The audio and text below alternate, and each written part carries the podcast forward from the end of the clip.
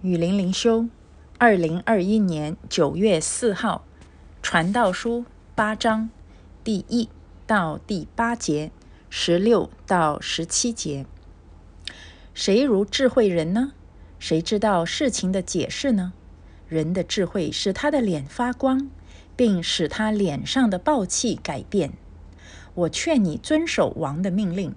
既指神启示，理当如此。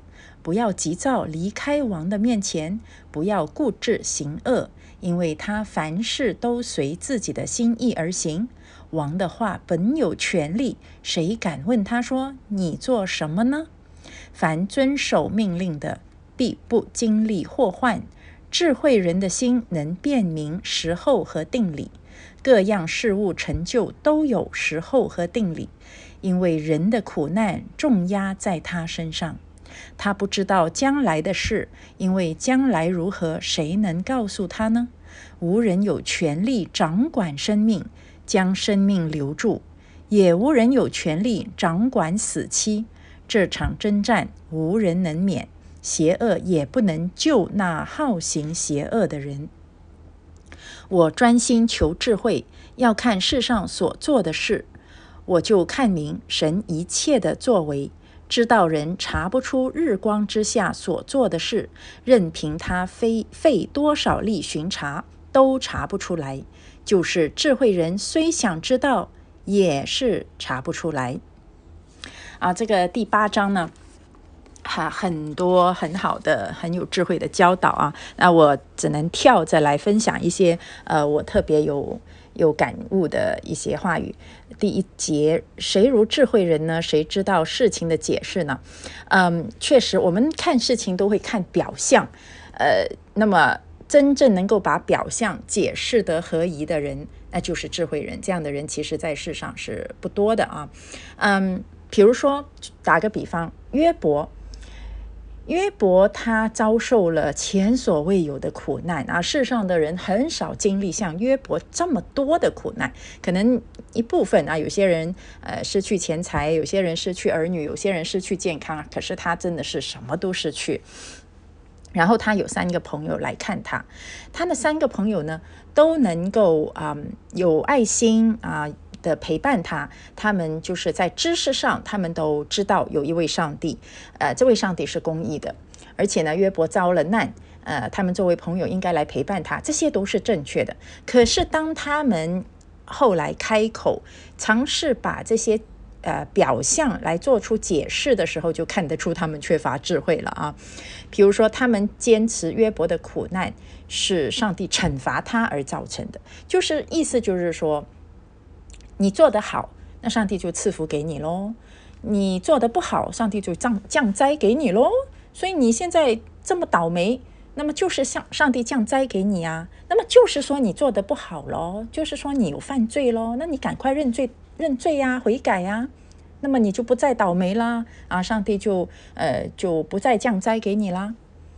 这个解释啊，其实。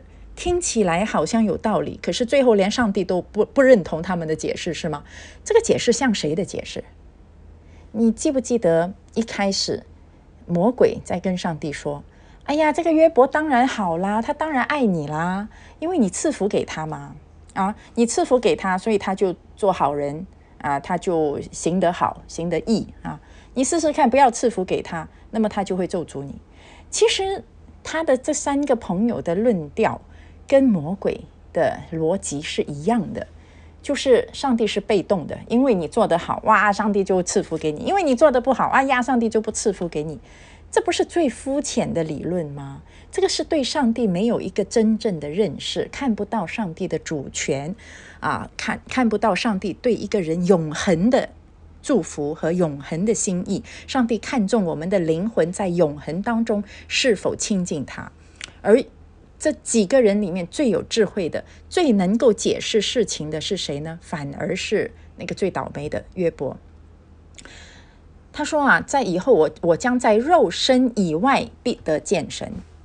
只有约伯是可以超越今生看到永恒，超越肉体看到灵魂。虽然当时他也不明白，他不能做出最深的解释，他不明白为什么上帝要这样对他啊，他也很有苦读，他也有抱怨，可是起码他看得更深更远，嗯，他也看到自己是罪人，而不管怎么做啊，其实上帝都有主权的，他知道赏赐在于耶和华，收取在于耶和华，不管怎么样，耶和华的名都是配得称赞的。所以，这个他的解释比他的三个朋友是更接近神的心意啊！所以，这个就是事情的解释啊，这就是智慧人呐。当然，约伯也不是完全的智慧，到后来，上帝又赐给他更深的智慧。上帝出现在旋风当中，问了他很多很多的问题，根本没有解答他苦难的，呃，他苦难的答案。可是呢，上帝向他彰显自己的主权。啊自己的大能掌管宇宙，掌管世间世间万物一切规律的神，有我这样的神在掌管一切，你你还有什么好担心的？你有什么好抱怨的？那约伯就完全降服在上帝面前，说我从前风闻有你，如今亲眼见你。约伯的这个。智慧，他对神的认识和他的对神的顺服和信靠又再加深一步了。所以，神透过苦难给了约伯更大的祝福，让约伯的智慧啊更加的更上一层楼啊。那所以呢，这个就是这个就是智慧人呐啊呃，他对事情的解释是要合神心意的解释，而不是像他那三个朋友这样。好像很很爱上帝啊，他们对上帝讲的话语都是对的，上帝是公义的啊，上帝是大能的，这些都对。问题是他们的解释错误了。所以人的智慧使他的脸发光，并使他的脸上的暴气改变。这个就是说呢，呃，荣光啊，像摩西他他见了上帝以后，他下山来脸上是有荣光的，这个就是。上帝的智慧之光啊，他脸上的暴气，这种暴气可以解释为人的庸俗，你知道吗？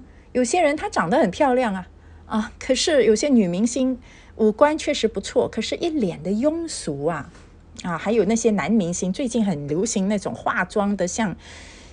不男不女的男明星是吗？你说她漂亮吗？五官都很漂亮，可是这些人的脸呐，就是一股那种暴气。其实我觉得就是一股庸俗之气，毫无灵光。可是真正认识神的人，他的脸所发的光啊，可能世人看不懂。可是我们一听他说话，我们看他生命的流露啊，看到他的馨香之气，我们就知道他脸上是有从神而来的智慧的荣光。好，第五节，凡遵守命令的，必不经历祸患。智慧人的心能辨明时候和定理。这个不经历祸患呢，就是说，即使在人间，像约伯这样子经历了人间的这些祸患，都有神的同在，都有神的祝福。所以圣经里面一直形容啊。呃正直的人他做做事情都会亨通，可是我们看到约瑟就被人诬告，还要坐牢啊，怎么亨通？哎，可是我们看到他虽然。倒霉要坐牢被人诬告，可是呢，上帝在牢里面还是与他同在的。他在坐牢的时候，其实他还是亨通。这个亨通就是说，他还是一直享有神的同在和有神的帮助。好，所以这个遵守神命令的，就是不管你啊，像保罗啊这些，他们都坐过牢，可是都一直有神的同在和神的力量。那智慧人的心能够辨明时候和定理，在什么时候做？做该做的事情，这个定理呢？另外一个呃翻译是审判啊，就是以神的心意来判断，那么就就是智慧人啊，就不会在黑暗中行走。所以，我我我真的就觉得这个就像第一节里面说的，要把事情解释得透，你一定要有啊，要有神的心意，你才能够把这个世界上所有的事情啊。解释的透，就是按照神的心意来解释，而不是按照人的心意来解释啊。第七节，他不知道将来的事，因为将来如何，谁能告诉他呢？是啊，没有一个人知道明天如何。其实你你想，在地震里面死亡的人，在各种意外当中死亡的人，很可能连上一分钟他都不知道，下一分钟一场地震、一个海啸啊，一个交通意外就把我的命给夺走了。真的没有人知道的，人人的人所能够知道的东西其实很少，所以第八节说无人有权利掌管生命。有些人他似乎可以掌管成千上百万人的生命，他一个人掌管着整个国家的人的生命。可是，如果上帝明天要来夺他的命，他也逃不掉的。